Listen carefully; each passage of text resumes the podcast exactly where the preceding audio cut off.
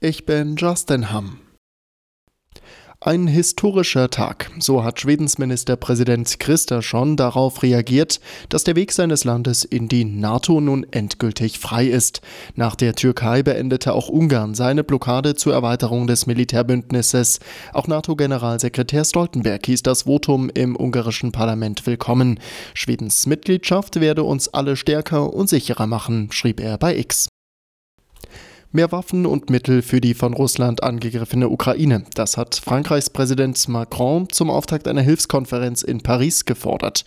Unser aller Sicherheit stehe auf dem Spiel, sagte Macron vor 20 Staats- und Regierungschefs, darunter auch Bundeskanzler Scholz. Macron rief seine Gäste eindringlich auf, noch in der Nacht klare Entscheidungen zu treffen. Russland dürfe keinesfalls den Krieg gewinnen.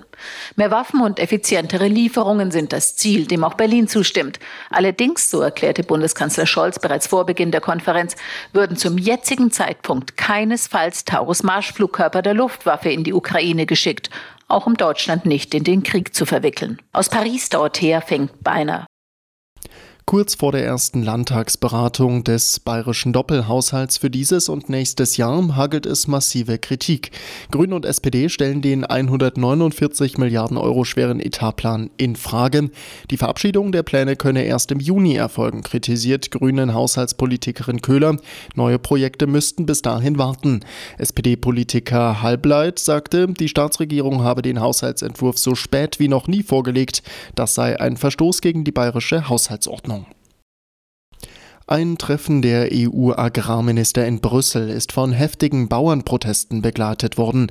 Rund 900 Traktoren blockierten Straßen im EU-Viertel. Protestierende setzten Reifen in Brand, schütteten Gülle auf die Straße und Pyrotechnik wurde gegen Polizisten gerichtet.